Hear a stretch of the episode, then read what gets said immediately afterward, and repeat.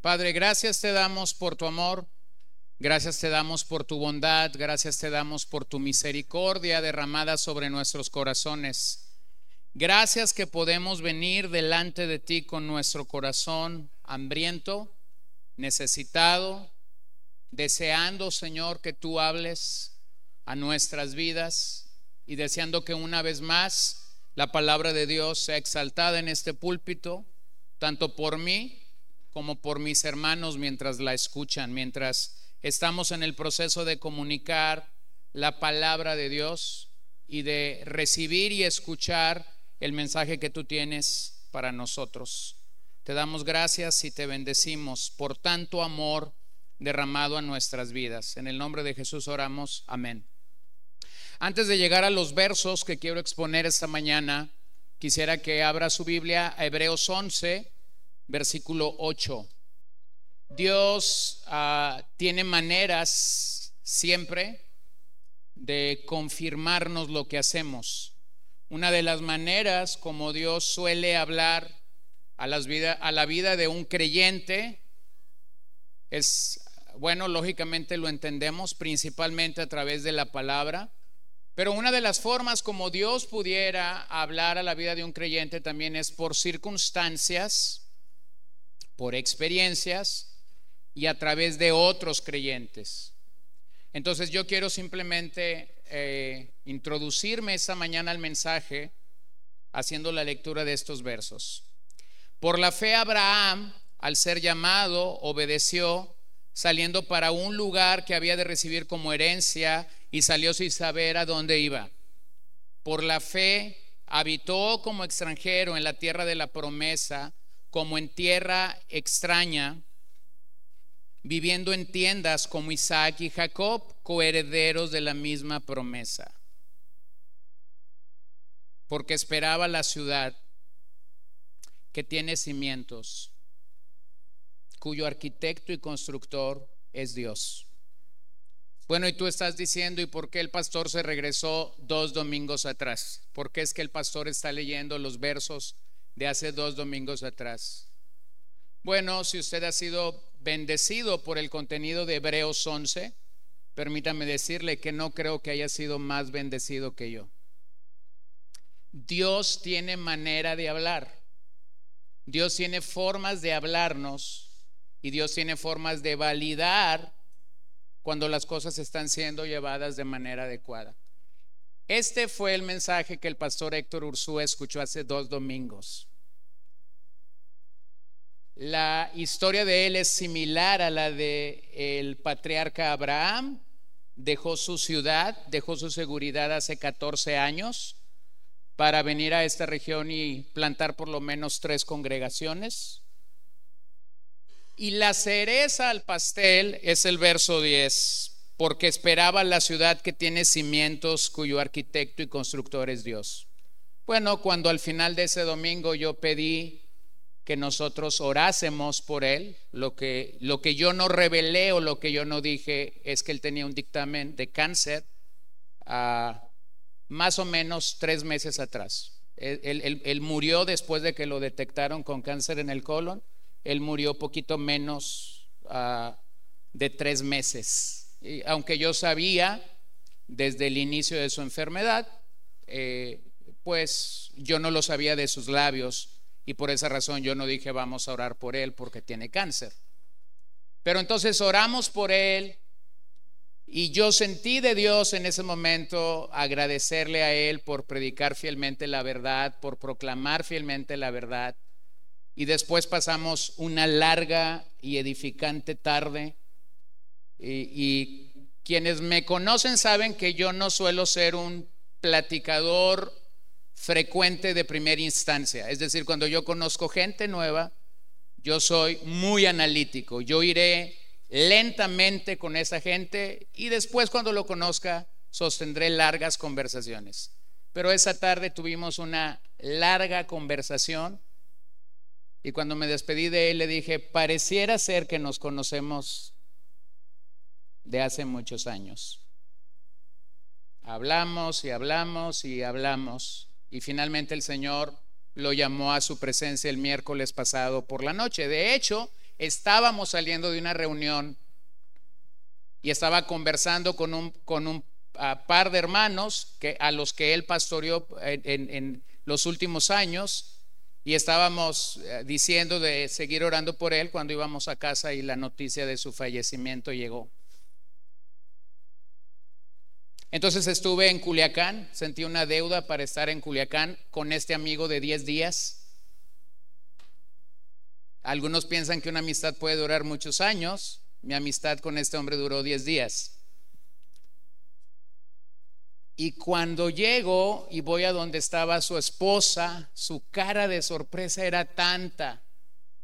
Me tomó las manos y entonces me empezó a decir, está en casa.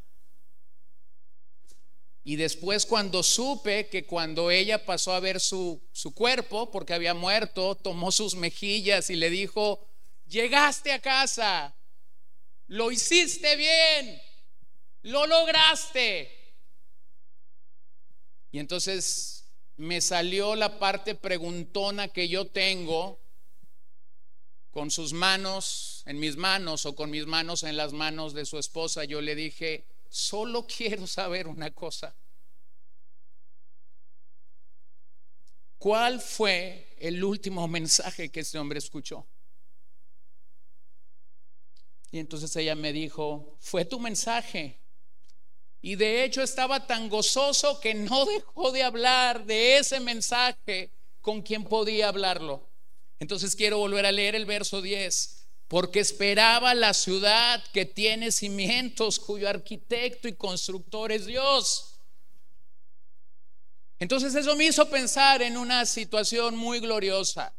Tú vienes aquí domingo tras domingo yo estudio mi mensaje semana tras semana y yo digo, abre tu Biblia. Y nosotros no nos imaginamos cómo en ese proceso Dios está hablando.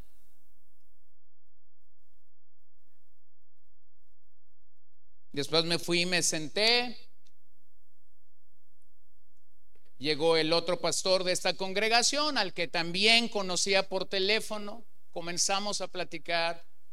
Y entonces yo le dije, cuando Héctor y yo estuvimos platicando hace dos domingos, él ni siquiera sabía en qué iglesia había estado dos domingos atrás. Y entonces él me contó la historia. Oh, me dice, no me digas que tú eras ese predicador. No, no entiendo. Bueno, dice, el martes antes de que él fuera ingresado al hospital, tuvimos la última reunión con él alrededor de una carne asada. Y él no dejaba de hablar de ese mensaje en Hebreos capítulo 11, verso 10. Porque esperaba la ciudad que tiene cimientos, cuyo arquitecto y constructor es Dios. Dios tiene formas de hablar, Dios tiene formas de hablar a su pueblo, Dios tiene forma de usar a su gente. Y bueno, ahora puedes entender que esta historia no termina o esta historia no está simplemente siendo exagerada cuando decimos abre tu Biblia. Al final de ese hermoso servicio, fui y me despedí del Hijo. Y cuando crucé estas palabras con Cristian, entonces él me dijo, no llegaste 14 años atrás, 14 años después, porque yo mencioné para ustedes y para Héctor que poquito antes de que él saliera de Guadalajara para venir y plantar esta iglesia, un pastor de casa de oración habló conmigo y me dijo, hay un pastor nuestro que va a ir a tu región, quisiera que entablaras una relación con él. Yo le dije, está bien, dame su teléfono y entonces yo lo cacho acá. Pues nunca me mandaron el teléfono. Y lo mismo este pastor le dijo a él, te voy a dar el teléfono de un pastor amigo mío, pero tampoco nunca se lo dieron. Y aunque sabíamos, yo le mandaba gente y él nos mandaba gente para acá, aunque estábamos en esa relación, sabíamos quién era quién, pero nunca nos conocimos. Entonces el hijo me dice esto, no llegaste 14 años después. Llegaste en el momento que mi padre necesitaba escuchar ese mensaje en Hebreos capítulo 11. Entonces, hermanos, yo tengo dos realidades ante esta verdad. Una es la realidad de seguir proclamando la palabra domingo tras domingo. pero la otra realidad es para ti. Y es una pregunta.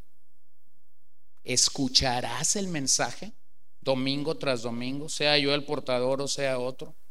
¿Lo escucharás? ¿Lo atenderás? ¿Podrás tener la prontitud para responder al mensaje? Y yo esa pregunta la voy a dejar al aire. Yo sé cuál es la respuesta para mi pregunta y yo dejo que tú contestes la segunda pregunta para ti. Venga conmigo a Hebreos 11, verso 20. Sigamos aprendiendo de estos hombres y mujeres de fe. Sigamos viendo cómo estos son ejemplos reales de fe para nuestras vidas.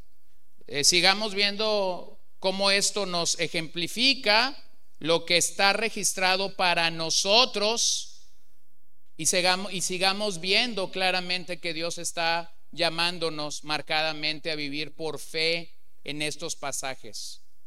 Fue a través de la familia de Abraham que Dios inició su obra redentora. Fue a través de esta familia que la nación de Israel fue establecida y que nosotros pudimos ver su obra. Así que, aunque estos personajes no fueron perfectos, no fueron perfectos, aquí se les distingue por la fe. Obsérvelo bien claramente. No estamos, no estamos viendo la perfección de estos hombres de una manera marcada, pero lo que estamos viendo en este capítulo es su fe. ¿Me ayudan con las diapositivas? No fueron perfectos, nuevamente, pero aquí se distinguen por su fe. Ahora, no crea que lo que estamos viendo es un mero resumen de Hebreos 11 o un mero resumen del antiguo pacto. Lo que realmente estamos viendo en Hebreos 11 es la historia del cristianismo. No solamente estamos limitados a verla como el antiguo pacto o como la historia de estos hombres, esta es la historia del cristianismo. Entonces, número uno, podemos ver una fe orientada hacia el futuro. Y de hecho lo vemos a partir del verso 20. Síganme allí. Por la fe Isaac bendijo a Jacob y a Esaú, aún respecto a cosas futuras. Por la fe Jacob al morir bendijo a cada uno de los hijos de José y adoró apoyándose sobre el extremo de su bastón. Por la fe José al morir mencionó el éxodo de los israelitas y dio instrucciones acerca de sus huesos. Qué increíble. Bueno, esta es la fe de los patriarcas. Isaac, el hijo de Abraham. Jacob, el nieto. José, el bisnieto. Los patriarcas ilustran la fe que contempla el futuro a la luz de la promesa divina. ¿Cuál era esa promesa que los patriarcas tenían? Era la misma promesa que tenía Abraham. Por eso es que el pasaje dice que Isaac y Jacob son coherederos, son coherederos de esta promesa. ¿Cuál era esa promesa? Era una promesa de bendición. Era una promesa en la que estos hombres eh, escuchaban lo que el patriarca mayor o el patriarca de la fe les había mencionado, hacer de ser, de ser una nación bendecida o bendita, una nación enorme como las estrellas en el mar, perdón, como las estrellas en, el cielo o como la arena en el mar. Bueno, esa promesa no había terminado con Abraham. Esa promesa cuando Isaac llega a morir no había terminado con Isaac, esa promesa iba caminando hacia Jacob y luego José la hace, la hace suya. Así que aquí tenemos el testimonio de cuatro generaciones caminando y creyendo con la promesa de Dios. No era una promesa nueva. No es que Abraham tuvo una y después Isaac otra y después Jacob otra y después José otra. No, era la misma promesa. Voy a hacer de ti una gran nación. Te voy a bendecir, Abraham. Esta es la razón por la que Jacob poseería una tierra fructífera, tendría dominio sobre los hijos de Saúl. Pero escuchen el momento en el que Jacob está entregando su bendición y su legado a su hijo. Génesis 27, 27. Jacob se acercó y lo besó. Y al notar el olor de sus vestidos, Isaac lo bendijo diciendo, ciertamente el olor de mi hijo es como el aroma de un campo que el Señor ha bendecido. Dios te dé pues el rocío del cielo y de la riqueza de la tierra y abundancia de grano y de vino nuevo. Sírvante pueblos y póstrense ante ti naciones. Sé Señor de tus hermanos e inclínense ante ti los hijos de tu madre. Malditos los que te maldigan y benditos los que te bendigan. Observa el calibre de la bendición que Isaac está dando a Jacob. Así que Isaac miró hacia el futuro. Isaac creyó que Dios cumpliría la promesa hecha a su padre Abraham en sus hijos, principalmente en su hijo Isaac. Observen algo en el testimonio de Jacob. Su vista natural era nula. El hombre ya no veía. Y esa fue la razón por la que entonces Jacob y su madre aprovecharon esto y no llegó Esaú al encuentro de esa bendición. Bueno, pudiéramos especular y decir que su vista era, era nula, que no veía, pero este pasaje te dice lo contrario. Ciertamente su vista era nula, su vista natural era nula, pero los ojos de la fe estaban en correcta sintonía con la promesa de Dios. No, no era Esaú ¿quién recibiría esta bendición? Algunos pelean el punto, si hizo trampas, si no hizo trampas, si la mamá metió el gol, si el favorito llegó. Hermano, ¿usted cree? ¿Usted cree que eso no estaba en los planes de Dios? ¿De veras? Permítame recordarle que si una hojita del arbolito que tienes afuera de tu casita cayó esta mañanita, es porque Dios lo permitió. Si tú no crees que Dios permite un evento tan pequeño como el que acabo de describir, por más diminuto que parezca, entonces la pregunta sería, ¿qué tipo de Dios tienes? Porque si Dios no es soberano para decidir a quién Él quiere derramar su bendición, entonces simplemente no es Dios. Si Él no tiene autoridad para decir, esta diminuta hoja va a caer aunque mi hijo o mi hija ya hayan barrido. Entonces no es Dios. Si Él no tiene el poder de decisión, entonces no es Dios. Y el mismo evento se repite con el anciano Jacob, que como nos dice el pasaje, se apoyó en su bastón como peregrino. E, es eso de apoyarse en su bastón no es otra cosa sino de decir, fue un peregrino hasta el final. Lo vemos en Génesis 48, del 1 al 22. Y claramente vemos que su fe estaba en Dios y orientada hacia el futuro. La bendición que debería derramar sobre José dio como resultado que el anciano Jacob bendijera a los dos hijos de José, Efraín y Manasés, y que no fuera el mayor el que recibiera la bendición más grande, sino fuera el menor.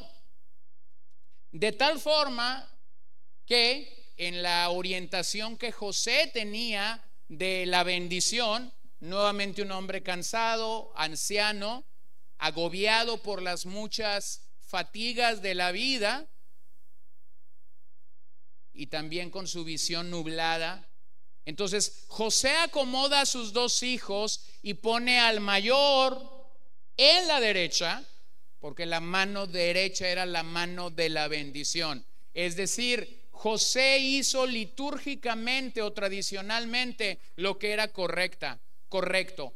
Pone al mayor del lado derecho para que su anciano padre, el patriarca Jacob, a la hora de morir, bendijera al mayor, pone al menor a la izquierda del padre para que simplemente el padre pusiera su mano izquierda, pero resulta que cuando el patriarca decide dar su bendición, hace lo opuesto.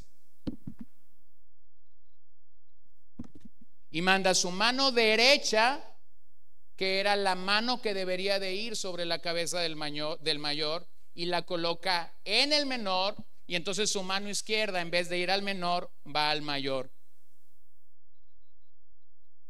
Y José, el padre de estos dos muchachos, entonces le dice, padre, te estás equivocando, cruzaste tus manos. Y ese anciano, con esa ah, vejez, con esa eh, fatiga que los propios años dan, dicen, no, no, no, no, el, el, el, mayor va a servir al menor. No, él no se equivocó. Era así como Dios lo había determinado y entonces estas dos tribus son bendecidas. José esperaba que Dios redimiría a su pueblo en Egipto. Cuando José está a punto de morir, su fe alcanzó para reconocer que también él estaría en Canaán y no se quedaría para siempre en Egipto. Ahora aquí tenemos las muertes de el abuelo, el padre y el hijo.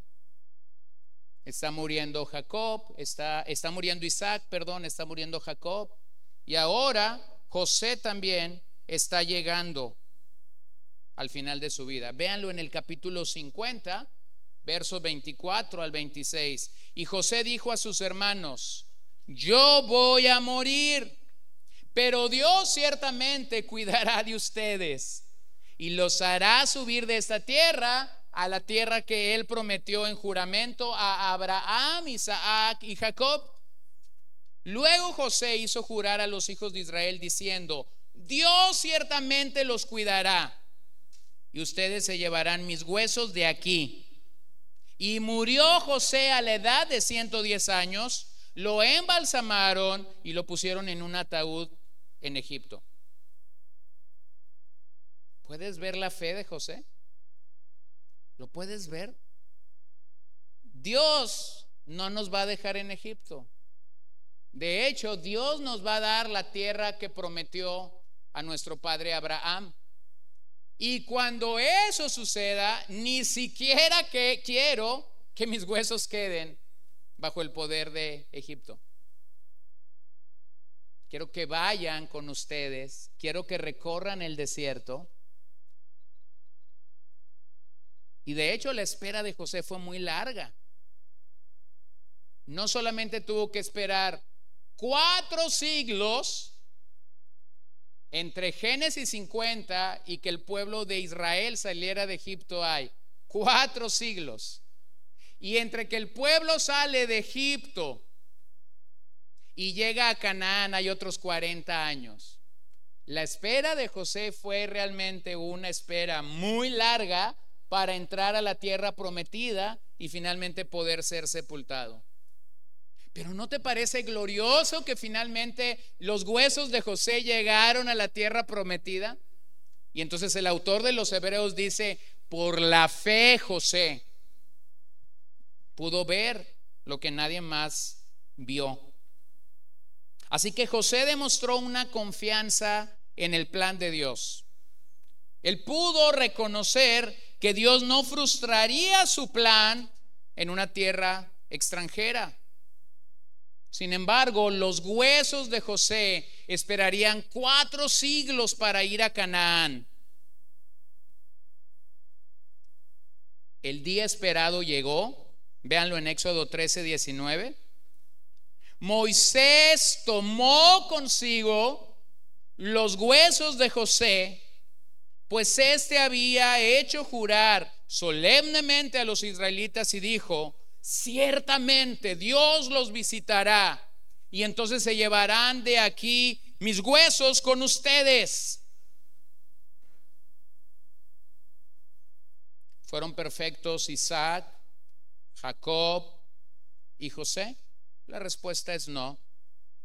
Pero a pesar de sus fracasos personales, estos hombres están aquí en Hebreos 11 porque fueron fieles en, en, caminar con Dios. Y hay una segunda cosa, fueron fieles en transmitir su fe a la siguiente generación. Ellos confiaron que la promesa de Dios hasta el momento de morir no fallaría. Ellos murieron en fe en la línea, en la línea final, ellos estaban creyendo. Abraham, cuando entregó el equipo, como coloquialmente decimos, era un hombre de fe. Isaac, Jacob, José, cuando estaban llegando al momento final, podemos decir que eran hombres de fe. ¿Y cómo lo sabemos? Porque en lugar de quejarse de Dios, bendijeron a la siguiente generación con Dios por delante. Cuando nuestras expectativas de vida no son cumplidas, entonces nosotros creemos tener el derecho de amargarnos, de deprimirnos, de enojarnos, de cuestionar a la gente. ¿Dónde pasa? En todas las áreas de la vida. Pasa en la vida laboral. Cuando a tu jefe se le salió decirte algo como estamos pensando en ti para algo mejor. ¡Wow! Tus expectativas fueron se dispararon y tú estás pensando en la presidencia de esa empresa. Pero resulta que comienzan a pasar los años y la presidencia se ve cada vez más lejos.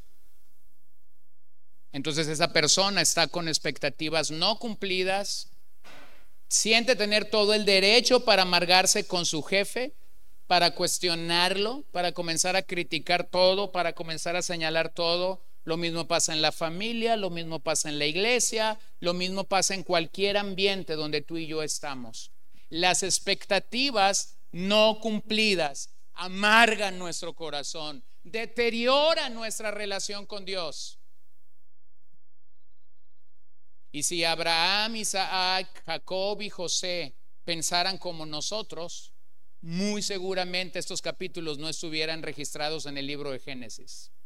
Pero gloria a Dios que están estos ejemplos vivos para nuestras vidas. Gloria a Dios que sus expectativas no fueron incumplidas por Dios. ¿Y cómo lo sé?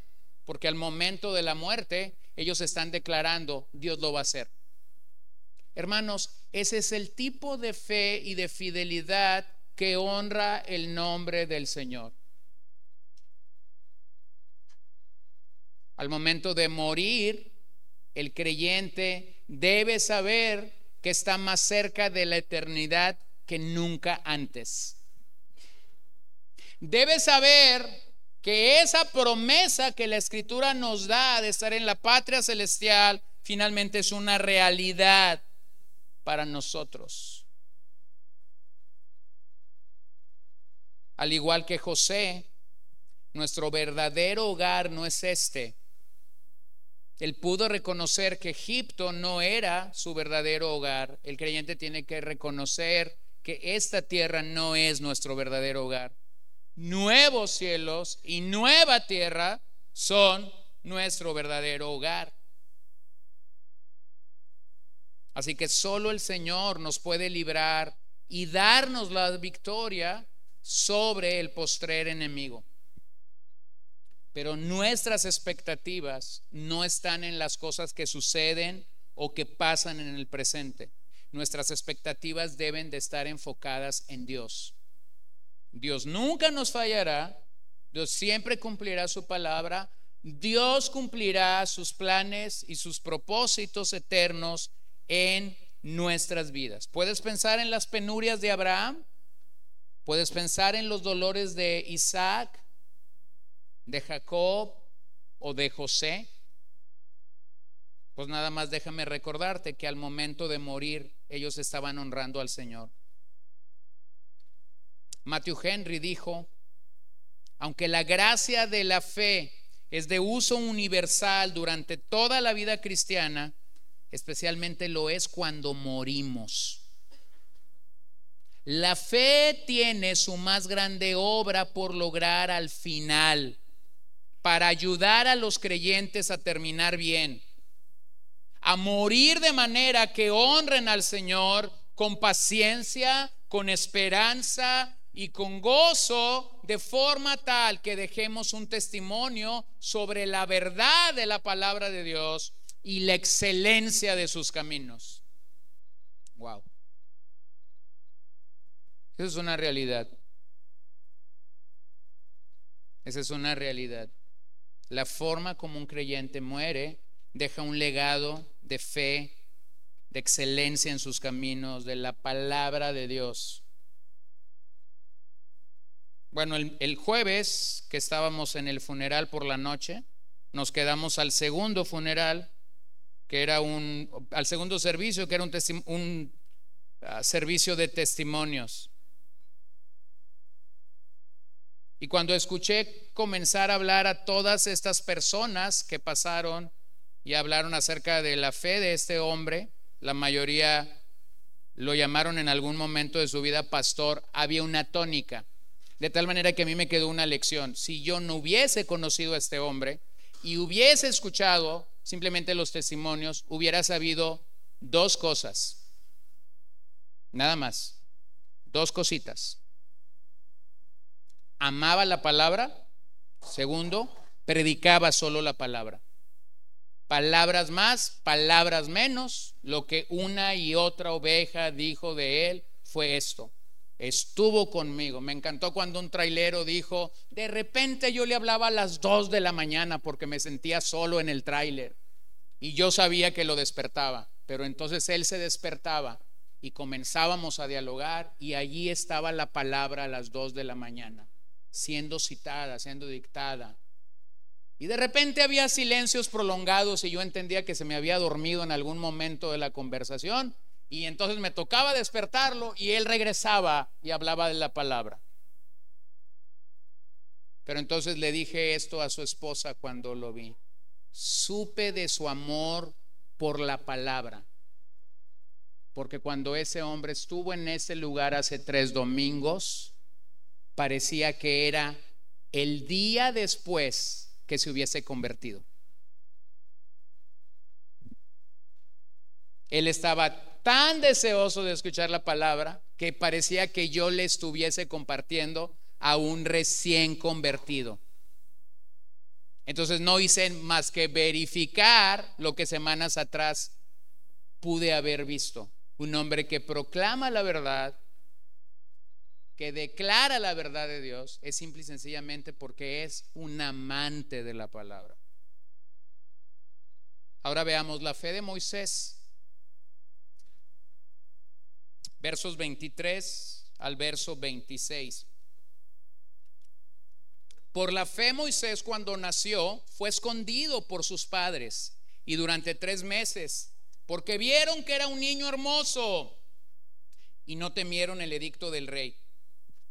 Por la fe Moisés, cuando ya era grande, rehusó ser llamado hijo de la hija de Faraón, escogiendo más bien ser maltratado con el pueblo de Dios que gozar de los placeres temporales del pecado. Consideró como mayores riquezas el oprobio de Cristo que los tesoros de Egipto, porque tenía la mirada puesta en la recompensa. Bueno, Moisés nos ilustra una fe que lucha.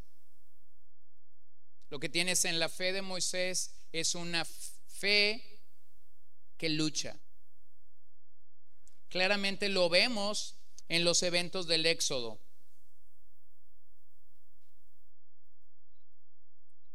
Observen cómo el autor a los hebreos no solo quiere que miremos a Abraham, el padre de la fe, ahora quiere que miremos a Moisés, el gran legislador de la nación, el hombre de la ley. Abraham por un lado es el padre de la fe, pero Abraham es el hombre que legisla para la nación o que mandata lo que de aquí en adelante deben de hacer. Así que observa algo en la vida de Moisés. La fe demanda decisiones. La fe nos demanda decisiones. Algunas de esas decisiones nos identificarán porque aceptamos ciertas cosas. Alguna de esas decisiones nos identificarán porque rechazamos ciertas cosas. Moisés rechazó el palacio, Moisés rechazó ser llamado hijo de la hija de Faraón, Moisés rechazó la comida, su alcoba, su ropa, sus carros, sus guaruras, sin imaginarse que lo que seguía era 40 años en el desierto. 40 años cuidando las ovejitas de su suegro. Pero antes de hablar de Moisés y de su fe aquí, permítame detenerme en la labor de sus padres. El pasaje nos dice que sus padres no temieron a la ira del faraón y ellos vieron la manera de preservar la vida del pequeño. Ahora detente ahí, no temieron al faraón. El temor es uno de los más grandes enemigos que un hombre o una mujer de fe puede tener. El temor paraliza. Y el temor al hombre es lo más satánico que nosotros podemos tener. El temor al hombre nos hace temblar, nos hace llorar, nos quita el sueño, nos quita el hambre. Y si no tan solo vemos en la expresión que nosotros tenemos cuando tememos lo que el hombre puede hacerlo, cuando ves que alguien levanta la mano, tú ya te cubriste. Simplemente. Pero vean cómo es que aquí el pasaje nos dice, ellos no temieron a Faraón. Bueno, a lo mejor eso no tiene mucho sentido para ti, pero permíteme traducirte esa expresión. Ellos no temieron al gobernante más poderoso de aquel día. El imperio egipcio era el imperio que estaba en boga, que estaba en bonanza en el día que Moisés nació. No había un solo hombre en toda la tierra que tuviera más poder que Faraón. Entonces cuando tú ves lo que los padres de Moisés hicieron, no temieron a la ira de Faraón, realmente lo que te está comunicando es, no temieron al hombre más poderoso sobre la faz de la tierra. ¿Lo puedes ver? No temieron. Ahora no tengo tiempo para detenerme en los detalles y cómo providencialmente aquella canasta donde el hermoso niño Moisés iba, va y para, ¿dónde? Va y para en el palacio del hombre más poderoso de la tierra, de aquel hombre que había dicho, no quiero que ningún niño de los hebreos tenga vida. Entonces tú pudieras decir, qué buena suerte tuvo Moisés, qué buen tino tuvo su hermana María para ir llevando la canasta en el río. ¿A poco tú crees que la hermana conocía el horario en el que la hija de Faraón salía? ¿Acaso tú crees que, que la protección, la cobertura que debió haber eh, visto alrededor de la hija de Faraón, eh, eh, su pequeña hermana tenía la habilidad de poder,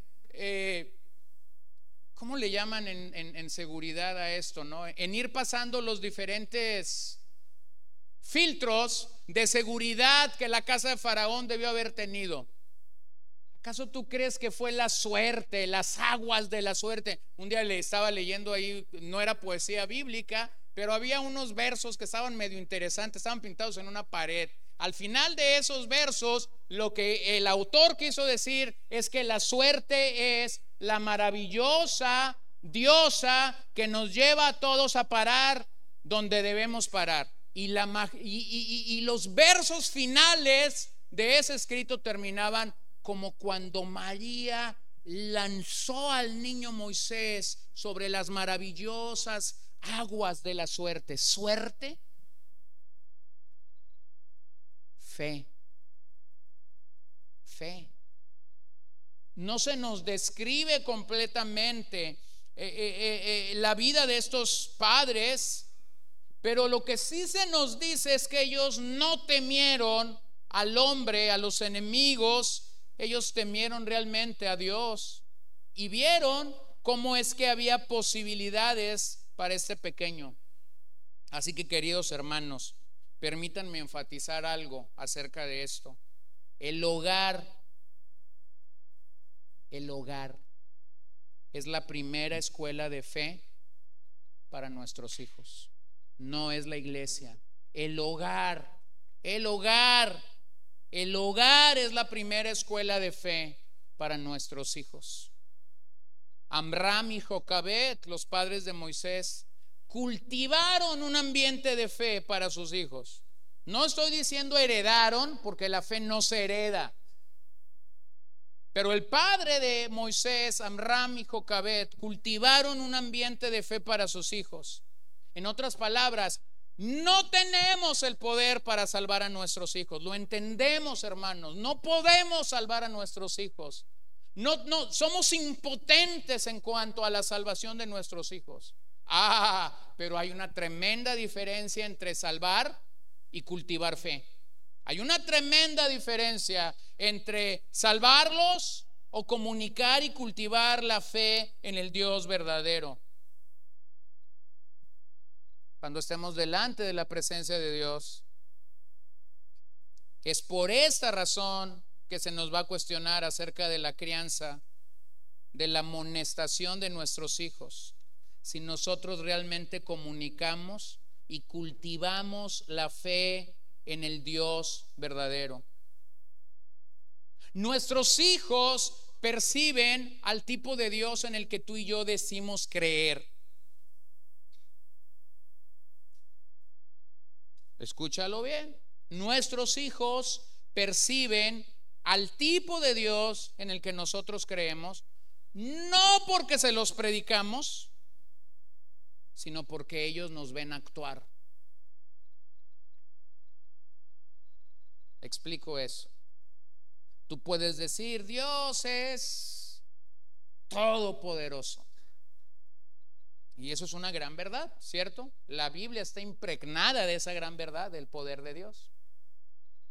Pero resulta que a la hora de comunicarles a tus hijos que realmente Dios es todopoderoso para librarnos de una situación, en vez de confiar en que Dios es todopoderoso, todavía se nos sale que San Cayetano nos ayude. ¿Qué es eso, hermano? Bueno, tú les estás comunicando a tus hijos que Dios es impotente para librarlos de un accidente, pero San Cayetano, que yo lo inventé, no sé si exista, pero San Cayetano sí tiene poder para librarnos de un accidente automovilístico. ¿Lo ves? O estamos en un hospital porque alguien va a ser operado del, ahí en la familia, el hijo, la madre o el padre. Y estamos, pero que si desechos. No ha empezado la operación, ya estás deshecho, ya estás, ya estás frito, vamos a decir, vamos a usar el término. Hermanos, esos dos ojitos o esos cuatro ojitos te están observando y se escucha duro lo que voy a decir, pero están evaluando tu fe. Y el día de mañana que tú les digas, Dios es todopoderoso para librarnos de esta situación difícil, ¿qué crees que ellos van a recordar? No, no van a recordar todos los versos bíblicos que le recitaste. Van a recordar aquel día en el hospital cuando tu Dios, tu Dios era bien chafa. No tenía poder para librarte. Entonces, hermanos, Podemos teológicamente reconocer grandes verdades del Evangelio, pero no son esas grandes verdades los que nos echan a volar en el día a día. Es nuestro actuar de fe. Es nuestro actuar de fe. Nuestra fe grita y habla no por lo que sabemos. Nuestra fe grita y habla de la manera como actuamos. Entonces no te estoy diciendo que no tengas sentimientos, eso es otro rollo. Lo que te estoy diciendo es que nuestra fe va a actuar de verdad cuando estos pequeños que por gracia el Señor nos ha dado, como Amram y Jocabet, por lo menos sabemos que tuvieron a Moisésito, a Aaroncito y a María, y en el momento en el que ellos pudieron actuar en fe, ellos actuaron en fe. ¿Y sabes qué? No temieron a Faraón. temieron a Faraón. Recuerden, hermanos, que dos de sus hijos en el futuro enfrentarían a Faraón. ¿Se acuerdan? Aarón y Moisés. Aarón lo vemos más ecuánime y más valiente que Moisés. ¿Se acuerdan? No, yo no puedo, le dijo Moisés al, al Señor, porque yo soy corto de palabras. No, no te preocupes, el hablantín de la casa va a estar contigo. ¿De dónde usted cree que estos hombres tenían la experiencia de enfrentar al hombre más fuerte de la raza humana en aquel momento? ¿De dónde lo aprendieron? Sí, algunos dirán, pues Dios los llamó y, y, Dios le dio una vara y bueno, van a empezar con todos los trucos habidos y por haber. Mi hermano, la primera escuela que nosotros tenemos sigue siendo la familia. Ellos recordaron o tuvieron que recordar en algún momento aquella experiencia cuando aquella pequeña canastilla llegó a manos de la hija de Faraón. Así que nuestros hijos van a percibir el tipo de Dios en el que creemos. Bueno, como ya me metí, tengo que salir. Pero si usted sigue mediocremente al Señor, no espere que sus hijos lo sigan fielmente. Si su caminar en el Señor es más o menos, hermanos, el más o menos es el estándar que usted le está dando a tus hijos, a tus hijos. O sea, no esperes que tus hijos van a ir por arriba que ese más o menos. Tus hijos van a andar promediando debajo de ese más o menos. Si eres tibio, los primeros que sabrán de tu tibieza son tus hijos. Si tu vida no coincide con el Evangelio, los primeros que sabrán de eso es de tus hijos. Y después cuando estén ellos en sus 14, 15 y tú te quieras sentar a evangelizarlos, ellos se van a reír de ti en tu cara. Porque ellos te van a decir, ah, ahora que ves mi comportamiento, te estás queriendo poner muy cristiano. Pero entonces te voy a recordar todos los domingos que yo estaba listo a las 10.30 de la mañana para ir a la iglesia y tú no quisiste ir por cualquier tontería. Ay, tú vas a decir como que el pastor nos lo está acomodando muy bien. No, es que yo ya he escuchado a adolescentes de 14, 15, 16 años o a padres que están enfrentados y todavía esos padres me dicen, ¿y qué crees que me dijo el mocoso? Y entonces yo le digo, pues que no lo trajiste a la hora que él quería venir. La gente dice, profeta del Señor. No, hombre, ¿cuál profeta? Yo nomás tengo unas historias que he escuchado y las historias se repiten y se repiten. ¿Por qué, hermanos? Porque lo que nosotros comunicamos con nuestra vida todos los días les está comunicando a ellos el tipo de Dios que nosotros decimos tener. Vean esa expresión. Vieron que era un niño hermoso. Y yo sé que algunos se echan a volar, leen este pasaje y dice, vieron que era un niño. Ay, es que el autor de, de Éxodo no conoció a mi, a mi Rupertito o a mi, o a mi Juanita. No, no, no, hubiera, dicho cosas más maravillosas de ella que yo, que, que lo que dice el autor aquí. Ese niño, esa expresión niño hermoso, suena para nosotros como de buen parecer, blanco, rubio, ojos azules o miel, eh, y, comienza a volar nuestra imaginación. Pero esa expresión en el original realmente, eh, eh, realmente lo que busca enfatizar es que sus padres reconocieron que el niño tenía un propósito en el plan de Dios. O sea, no es una hermosura física o cualidades así como que wow para decir, ¿no? Han, escuchado estas madres, parece de revista. No sé qué quiera decir eso, pero Imagínate que vienes de comprar una de estas revistas donde, donde no sé, están diciendo que agarraron a fulano y que está en la cárcel ahora. Imagínate, ¿no? Todo depende de qué revista. Pero lo que sí el pasaje quiere comunicar es esto. El niño tiene un, un propósito en el plan de Dios. ¿Cómo Jocabed y, cómo Jocabed y su padre pudieron ver eso? Por fe. No hay otra manera en la que lo pudieron ver. Así que Moisés era hermoso porque Dios lo apartó para sacar a Israel de Egipto. ¿Cuál era el propósito final de Dios en la vida de Moisés? ¿Cuál era ese propósito?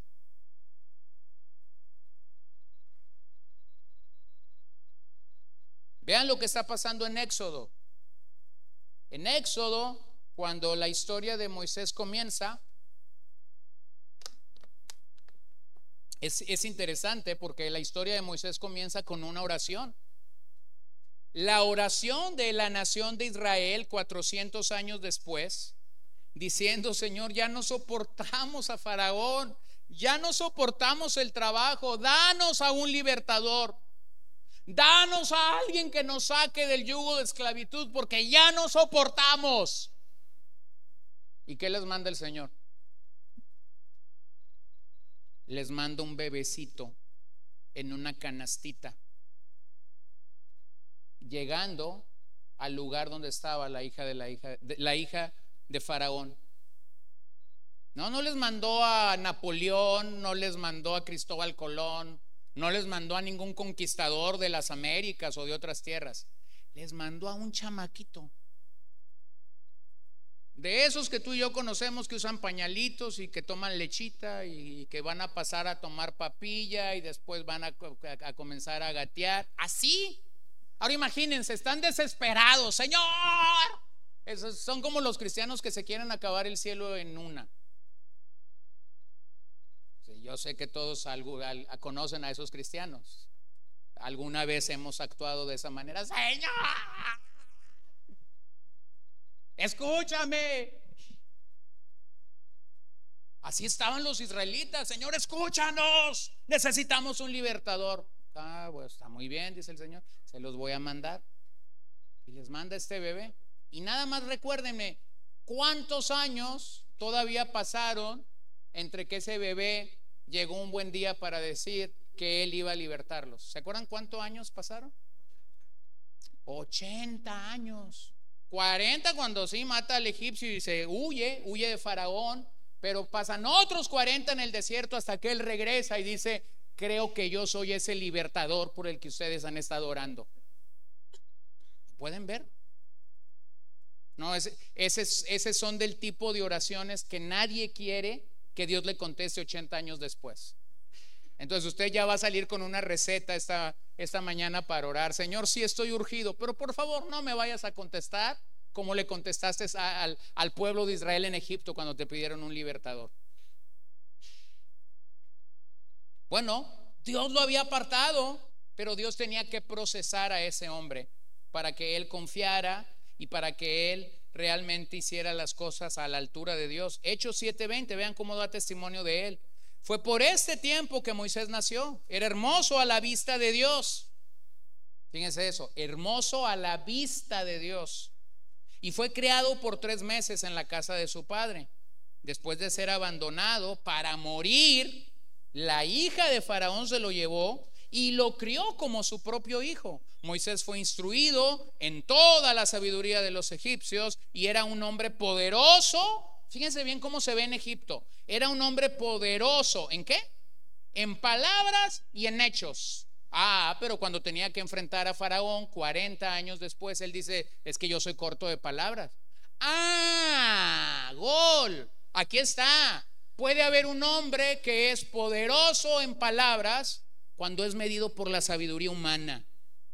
Así se veía en Egipto, como un hombre poderoso en palabras y en hechos. ¿Quién lo evaluaba? Egipto.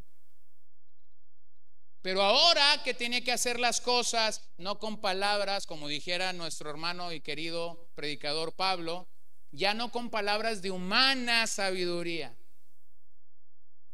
Entonces ahí sí se pone a temblar, porque él dice, allá en Egipto aparentaba ser un hombre muy sabio, y muy elocuente para hablar.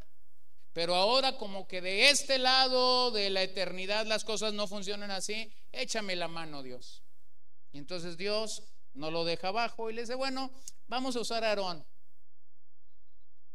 Vamos a usar a Aarón. Él va a hablar por ti, Moisés. No tengas problema. Verso 23. Pero cuando iba a cumplir la edad de 40 años, sintió en su corazón el deseo de visitar a sus hermanos, los israelitas.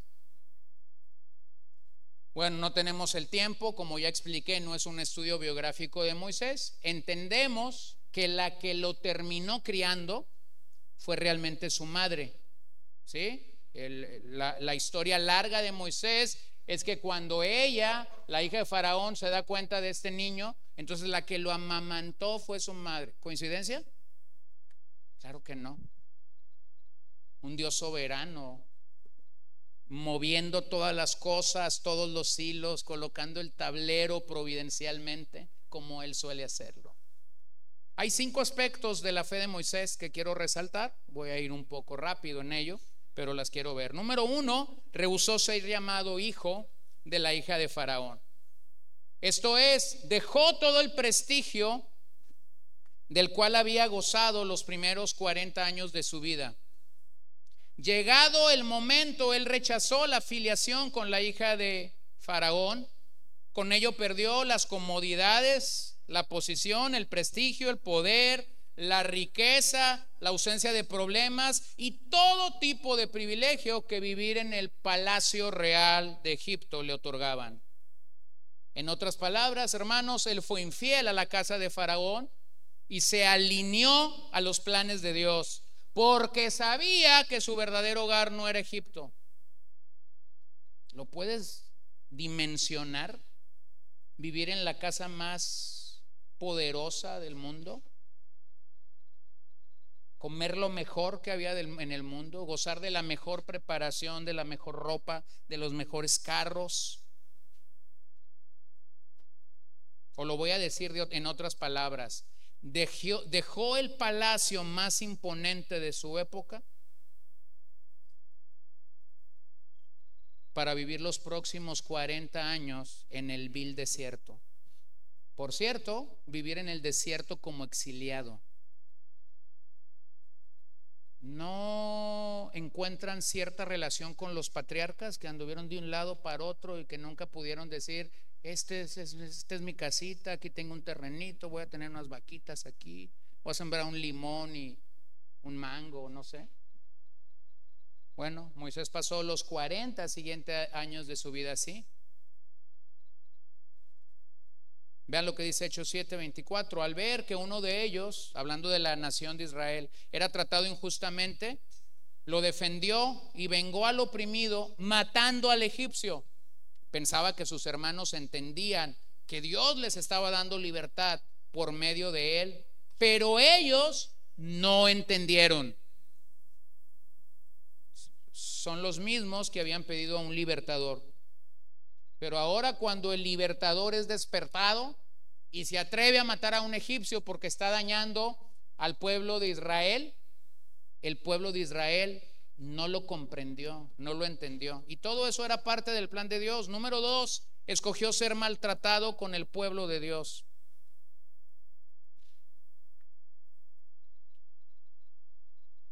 Esa palabra escogió es una palabra griega muy interesante, geomai. Y geomai significa un pensamiento cuidadoso, no una decisión rápida. Entonces cuando dice que Moisés escogió ser maltratado, no te comunica una decisión así rápida.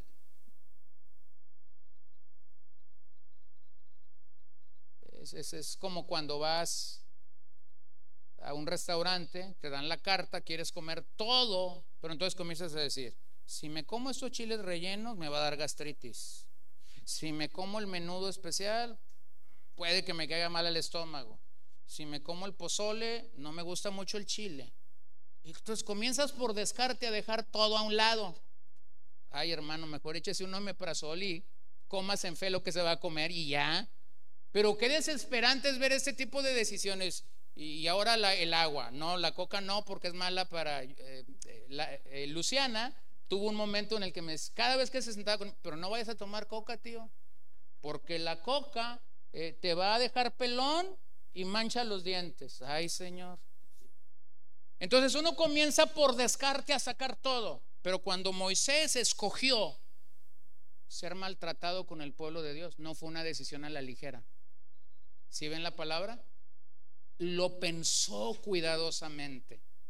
O sea, lo evaluó, lo puso en balanza y él dijo, me va a ir como en feria si yo escojo estar con mis hermanos de sangre. Pero lo hizo. Así que la fe verdadera hace que tomemos las decisiones correctas a pesar de las circunstancias. Vean cómo es que la fe de Moisés no fue una fe pasiva. Y lo mismo dice el autor de Hebreos en el 10:33, por una parte siendo hechos un espectáculo público en oprobios y en aflicciones, y por otra siendo compañeros de los que eran tratados así porque tuvieron compasión de los prisioneros y aceptaron con gozo el despojo de sus bienes, sabiendo que tienen para ustedes mismos una mejor y más duradera posesión. Ya el autor lo ha dicho, pero ahora lo ejemplifica en Moisés. Número tres, dice que consideró como mayores riquezas el oprobio de Cristo que los tesoros de Egipto. El oprobio, o la versión 60 creo que lo traduce, los vituperios de Cristo. Y entonces debe surgir la pregunta rápidamente para nosotros, ¿qué tiene que ver Cristo con el rechazo de Egipto por parte de Moisés? ¿Qué relación hay entre, entre Cristo y el rechazo de Egipto por parte de Moisés? Bueno, el oprobio de Moisés o el oprobio que Moisés soportaría es porque él se iba a identificar con los israelitas, dando testimonio con ello del tipo de oprobio que Cristo experimentaría por su pueblo en la cruz.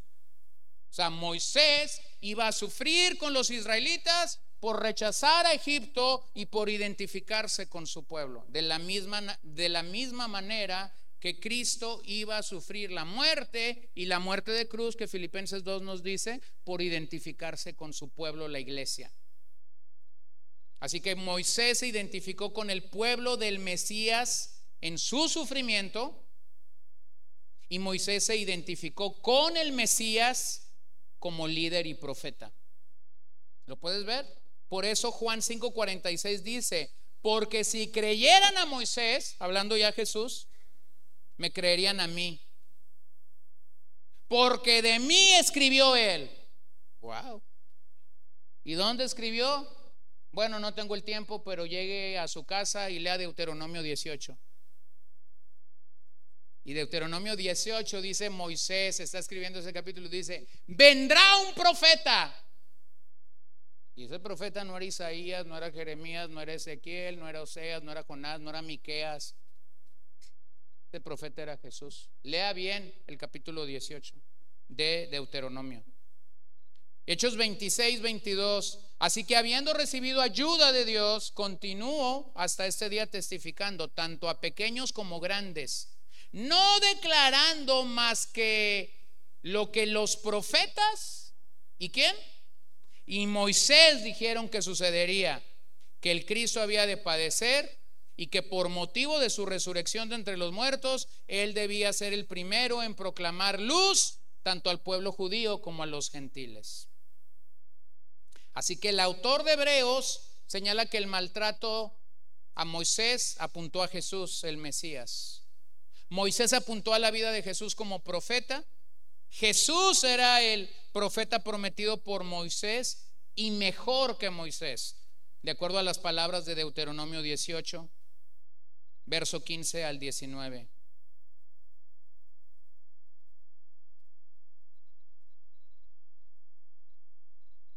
Cualquier hermano que sufre a causa de la fe verdadera y por el Evangelio, sufre por Cristo.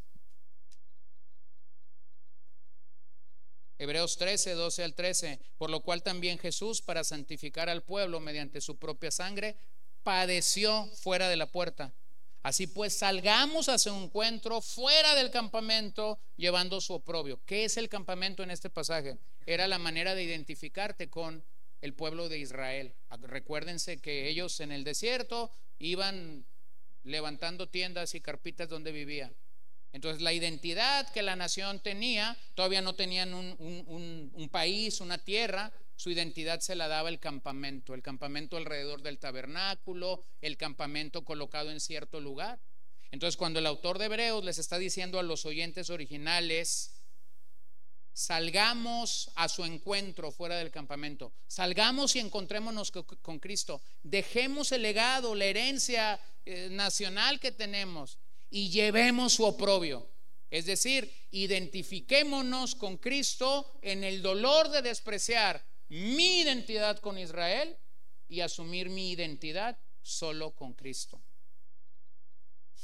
Primera de Pedro 4:14, si ustedes son insultados por el nombre de Cristo, dichosos son, pues el Espíritu de gloria y de Dios reposa sobre ustedes. Ciertamente por ellos Él es blasfemado, pero por ustedes es glorificado. Así que nos unimos a Jesús en su reproche como Moisés. Y entonces Él nos trae una recompensa eterna y un gozo sin fin. Número cuatro, tenía la mirada puesta en la recompensa.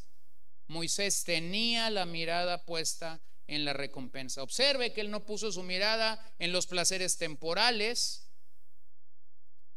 por lo que somos llamados a imitar a Moisés y mirar la recompensa futura, una recompensa que es permanente y que jamás será arrebatada.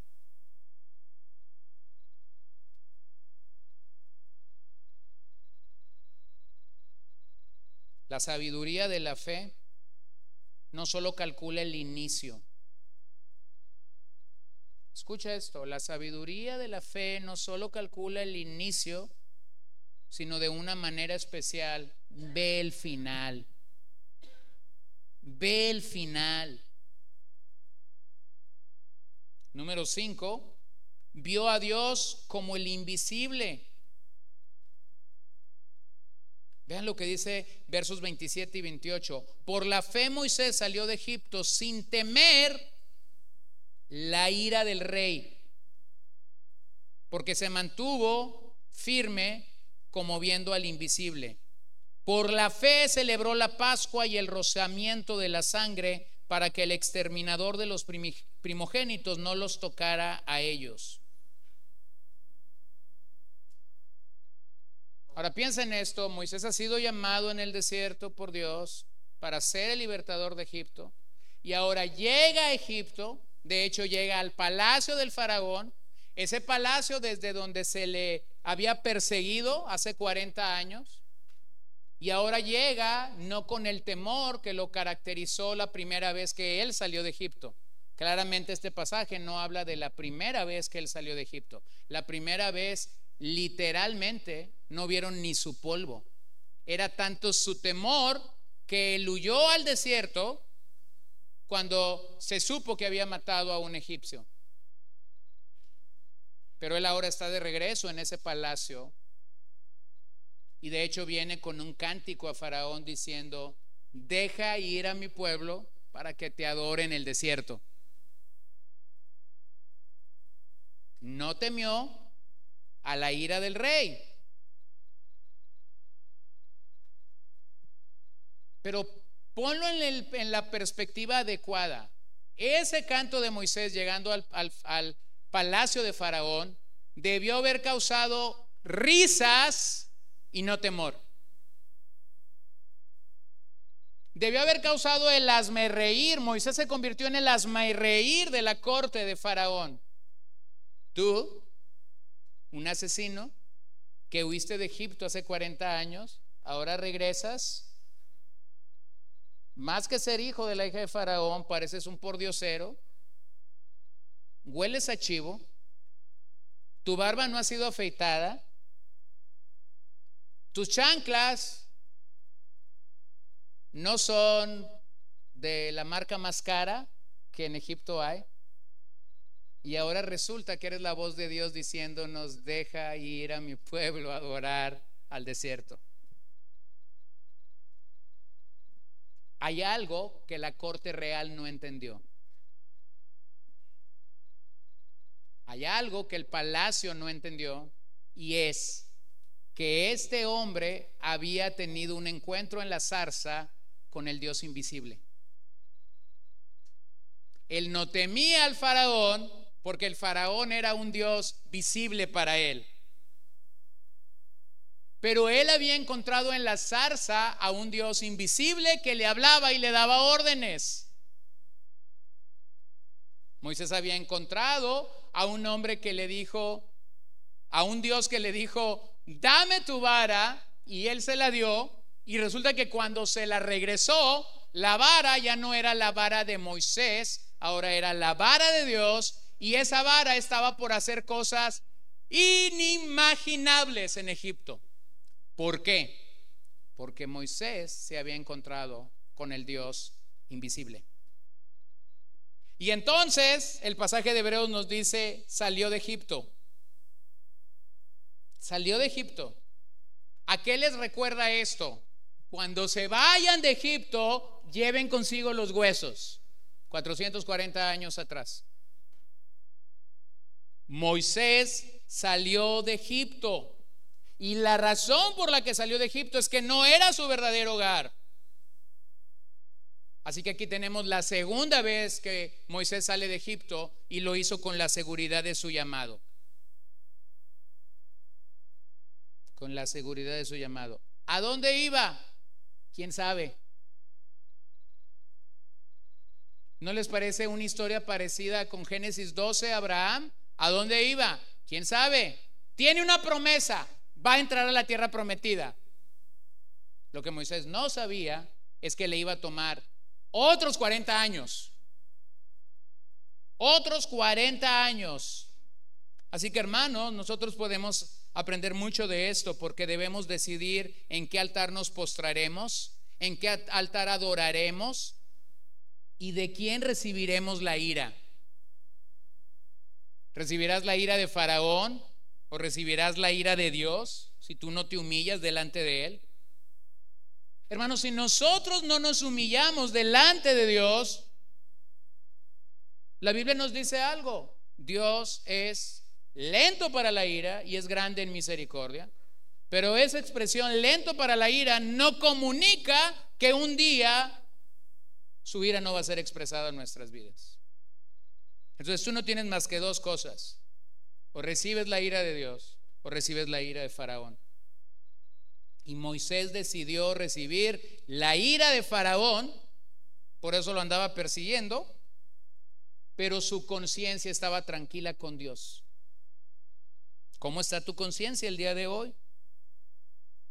Entonces dice el autor, viendo al invisible, Dos cortes estaban en oposición, la que todos conocían en Egipto, y la corte celestial de donde Moisés había sido llamado a ser el libertador de Egipto. Esto nos recuerda al verso 1 del capítulo 11. Ahora bien, la fe es la certeza de lo que se espera, la convicción de lo que no se ve. Nadie veía a Dios. Aquel día que Moisés llegó y dijo, dejen ir a mi pueblo a adorar a Dios en el desierto. Nadie lo vería, nadie lo veía. Todos veían a Faraón. Todos esperaban la furia de Faraón. Todos esperaban la ira de Faraón. Pero esa es la esencia de la fe cristiana. Caminamos como viendo al invisible. Así que Moisés escogió lo imperecedero, vio lo invisible, hizo lo imposible, su perseverancia y su valor vinieron como un resultado de su fe. Pero obsérvalo cómo es que la redención se edifica en la fe desde la salida de Egipto. La redención se edifica en fe desde la salida en Egipto. Nueve plagas han venido por mano de Dios, usando a Moisés y usando a Aarón como el emblema. Pero ahora llegamos a la décima plaga, los primogénitos de Egipto mueren. Sin embargo, Dios habla y Dios le muestra a Egipto la puerta de a Israel la puerta de la salida, maten a un animalito, coloquen su sangre en los dinteles de sus puertas, en los marcos de sus puertas, y cuando el ángel de la muerte pase por aquí y vea esta señal, entonces él librará la vida de sus primogénitos. ¿Cuándo había pasado eso antes? Nunca. ¿Por qué lo hicieron entonces los israelitas? ¿Por qué mataron a esos animalitos? ¿Por qué pintaron con sangre los dinteles de esa puerta? Dígame por qué lo hicieron. Por fe. No hay otra explicación. Creyeron que la palabra de Dios era una realidad, entonces comenzaron a matar esos animales, comenzaron a pintar estos dinteles, entonces la redención se da claramente aquí por la fe por la fe. Por la fe Así que la Pascua es un presagio al Cordero perfecto, al Cordero que se venía inmolado para el perdón de aquellos que por fe ponen su sangre en el marco de las puertas de sus corazones. Es por fe. Así que la fe vino primero y la liberación después. Y lo mismo sucede en nuestros días con la salvación. No puede ser libre sin fe. Primero viene la fe, después llega la liberación. Así que los israelitas guardaron la primer Pascua sin dudar que Dios cumpliría su promesa. Moisés e Israel confiaron en la palabra de Dios. Y eso nos recuerda que tenemos que ser leales a Cristo. Segunda de Corintios 4, 16, 18. Por tanto, no desfallecemos. Antes bien, aunque nuestro hombre exterior va decayendo, sin embargo, nuestro hombre interior se renueva de día en día.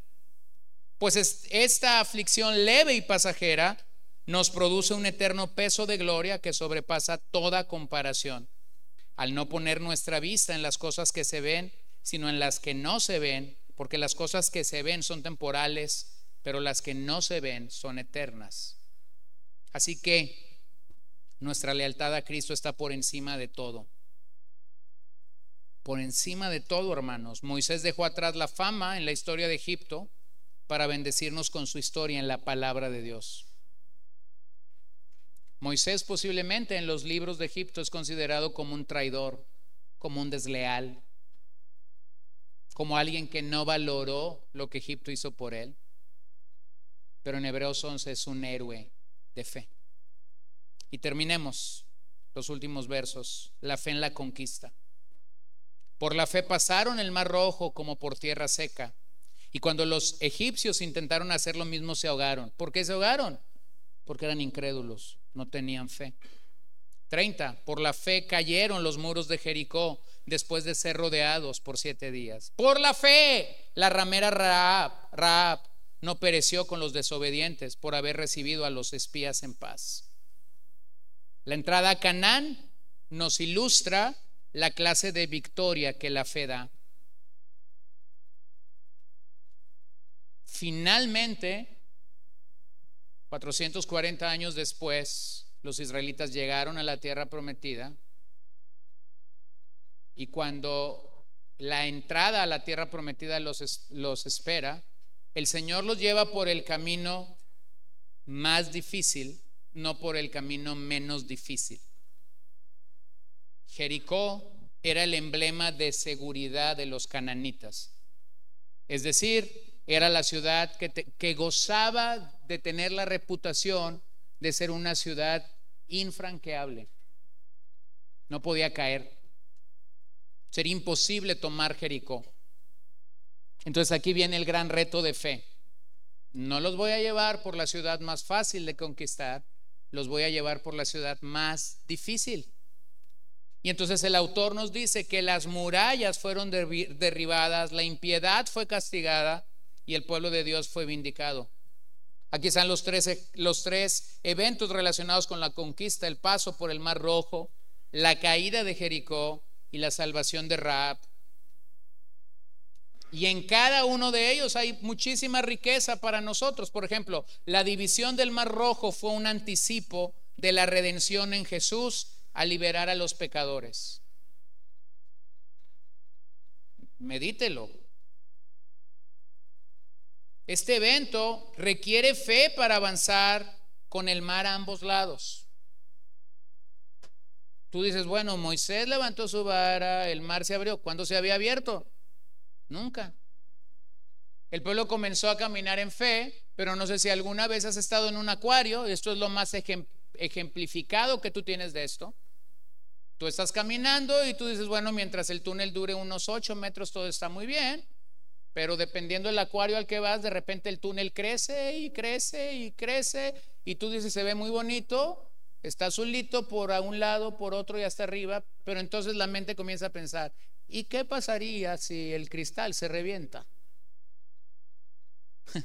¿Lo, ¿Lo ves?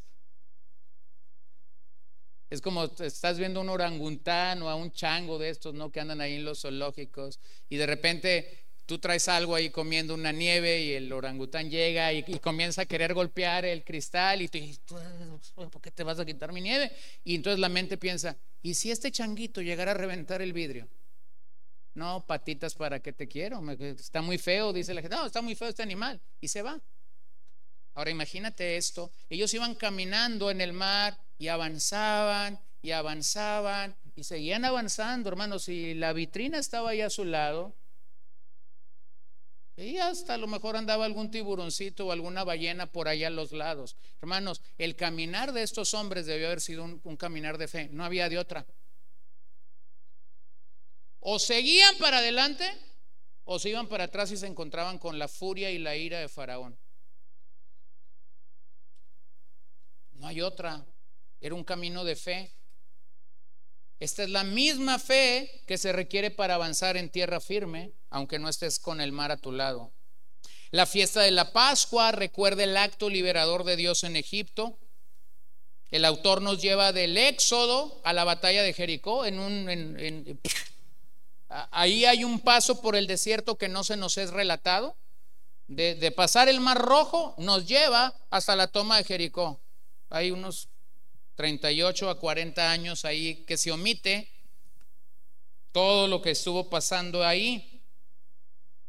Pero de manera interesante ahora somos llamados a ver la fe en la toma de esta gran ciudad.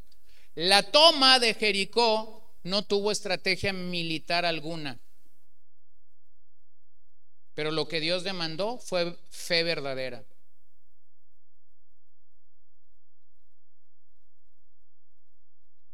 ¿Se acuerdan de cómo se tomó Jericó? ¿Cuáles fueron las armas?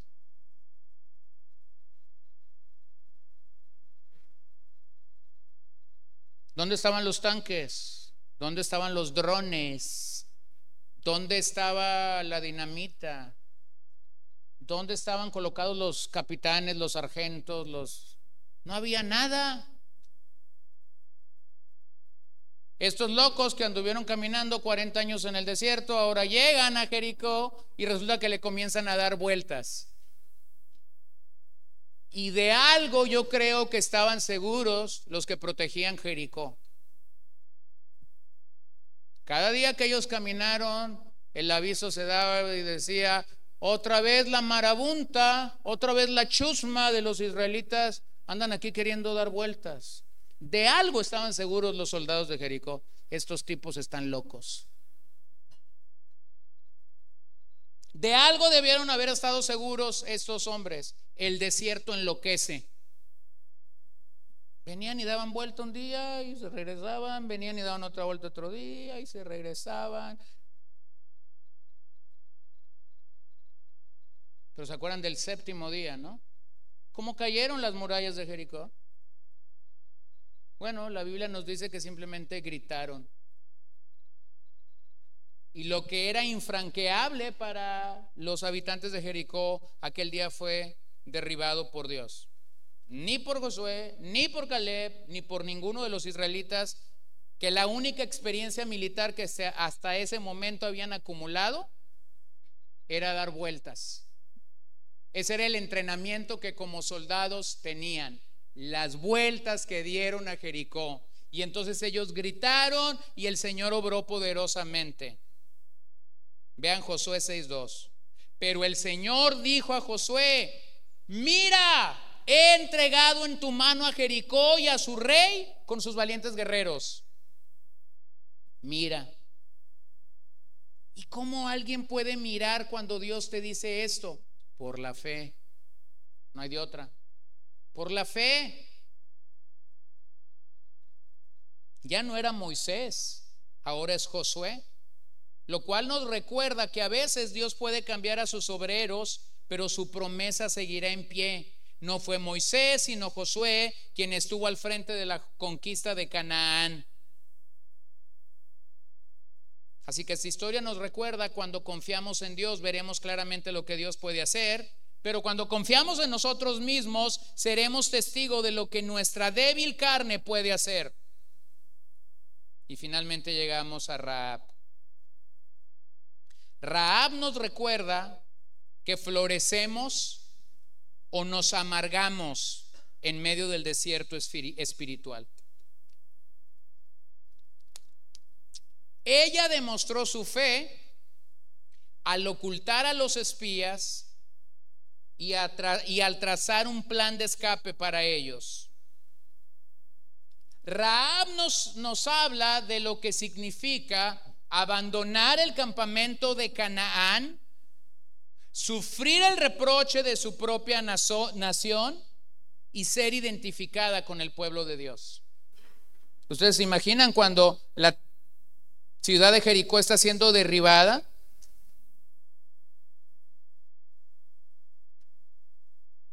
Bueno, no tengo el tiempo porque ya se fue, pero la historia de Rab es interesante. Tira un cordoncito de su ventana. Imagínense lo que estaban pensando los de Jericó. Ya es, esta hora que quiere vender o qué, de qué se trata el cordón que lanzó. Y esta era la promesa. Todos los que estén en tu casa serán librados de la muerte, no experimentarán destrucción. Cuando Jericó está en hecatombe, cuando Jericó está en destrucción plena, entonces esta mujer con su familia está saliendo vivita, caminando feliz, porque ha decidido dejar el campamento de Canaán para identificarse con el campamento de Israel, sufriendo el reproche de los de su misma sangre. Vean cómo lo dice Josué 2.8.10, antes que los espías se acostaran, Raab subió al terrado donde ellos estaban y dijo a los hombres, sé que el Señor les ha dado esta tierra y que el terror de ustedes ha caído sobre nosotros y que todos los habitantes del país se han acobardado ante ustedes, porque hemos oído cómo el Señor secó el agua del mar rojo delante de ustedes cuando salieron de Egipto. También supimos lo que hicieron a los dos reyes de los amorreos que estaban al otro lado del Jordán, a Seón y a Og, a quienes destruyeron por completo. Deténgase ahí. Esto no pasó el día de ayer. Cuando Raab está declarando esto, Raab está hablando de eventos que han pasado 40 años atrás. Dios abrió, las, Dios abrió el mar rojo 40 años atrás, Dios destruyó a Seón y a Og casi inmediatamente después del Mar Rojo. Y ahora la, ahora la prostituta Raab les está diciendo a estos hombres, la nación está temblando porque sabemos lo que Dios hizo por ustedes 40 años atrás. Es decir, no era una fe incipiente de porque ya nos cayeron, nos van a destruir. Hay 40 años en que simplemente rumores han llegado a Canaán acerca de lo que el Dios de Israel está haciendo en su liberación. Así que, la que lo que motivó a Raab para esconderlos fue la fe. Ella confió que el Dios de Israel le daría la victoria a su pueblo, la protegería a ella y su familia sería librada de la destrucción inminente.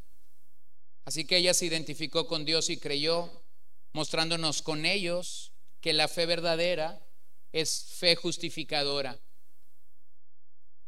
La fe verdadera es fe justificadora.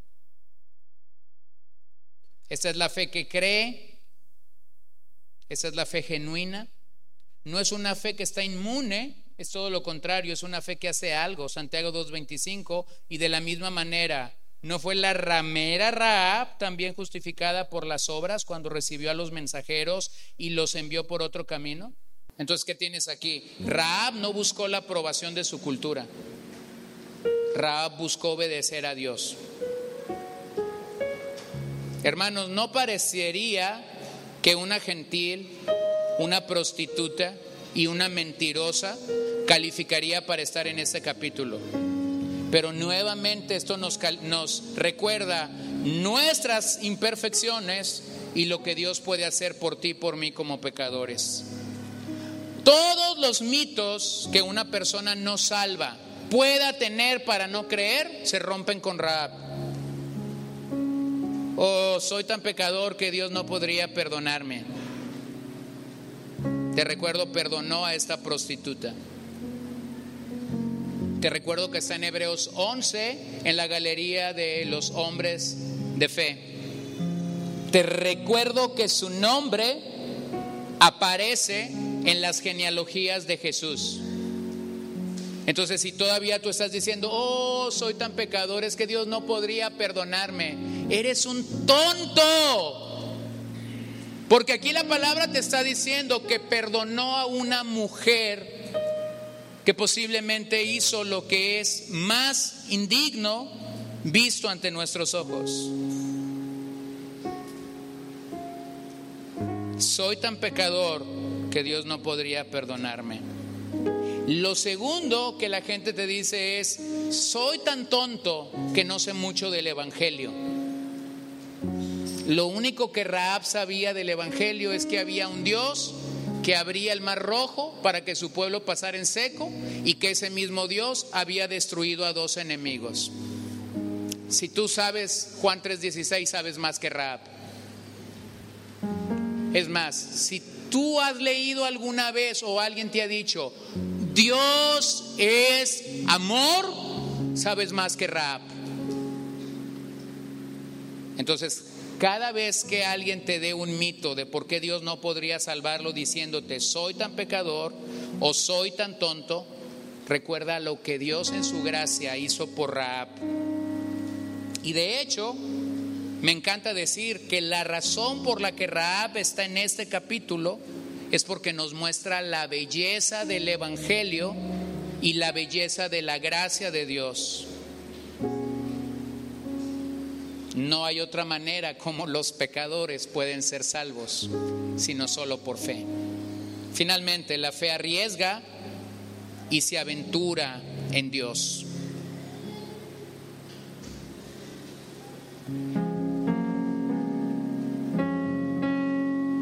Dice el doctor Streiner, ya sea que se trate de los padres de Moisés, del propio Moisés, de la batalla de Jericó o de Raab, vemos que la fe considera a Dios digno de confianza en tiempos de peligro.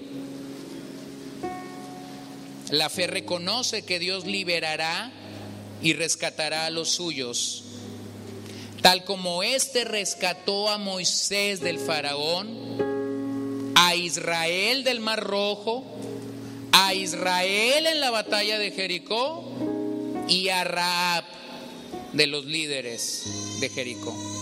Así que al terminar la vida de estos personajes, la conclusión es obvia o sencilla. Pongamos nuestra confianza en el Señor.